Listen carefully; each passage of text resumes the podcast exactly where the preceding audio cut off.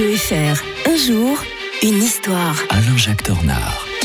Bonjour Alain-Jacques Tornard. Bonjour Mike. Comment allez-vous en ce mardi Oh, mais c'est génial, c'est bientôt l'été. Mardi 13 juin aujourd'hui. On va revenir en, en 1944. Euh, ce jour-là, un missile allemand, un de ces fameux V1, euh, s'abîmait dans la Tamise, euh, en Grande-Bretagne. Ultime euh, barreau d'honneur pour un Adolf Hitler qui commençait à sentir que tout était perdu pour lui. hein. Oui, mais il croit quand même que ces armes nouvelles peuvent renverser. Il croit au miracle, euh, quelque part. D'ailleurs, ça s'appelle arme de la vengeance. Hein, euh, Ah.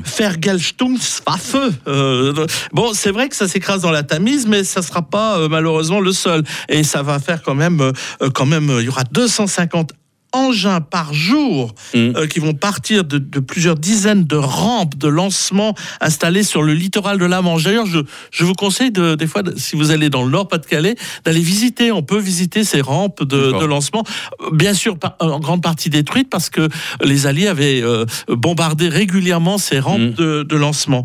Alors, euh, bien sûr, ça ressemble pas du tout au Blitz, comme on dit, la Blitzkrieg de 1940, où c'était des vagues de bombardiers. Là, on rentre quand même dans une guerre nouvelle. Hein. C'est un pulso-réacteur qui envoie cela. On, on flirte quasiment avec l'espace pour envoyer ces, Mm. euh, ces, ces bombes euh, volantes. En plus, bon, il y a eu le débarquement en Normandie quelques jours plus tôt. Nous l'avons évoqué la semaine dernière. Euh, et donc, euh, on, on sent quand même que c'est pas possible de gagner avec ça. Mais en trois mois, il y aura 6000 tués chez Mm. les citadins londoniens.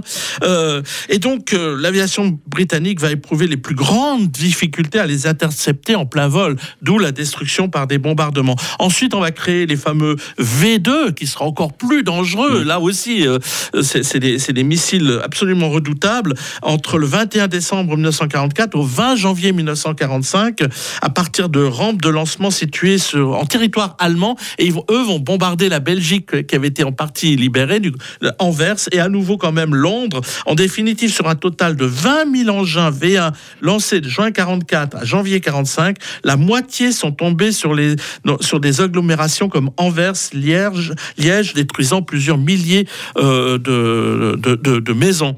Et alors, euh, forcément, que ça n'a pas quand même été perdu pour tout le monde, hein, ces V2, V1, V2, euh, puisque celui qui en a, qui, qui a été l'instigateur, Werner von Braun, Mm. euh, prendra bien soin de prendre tous ces documents avec lui.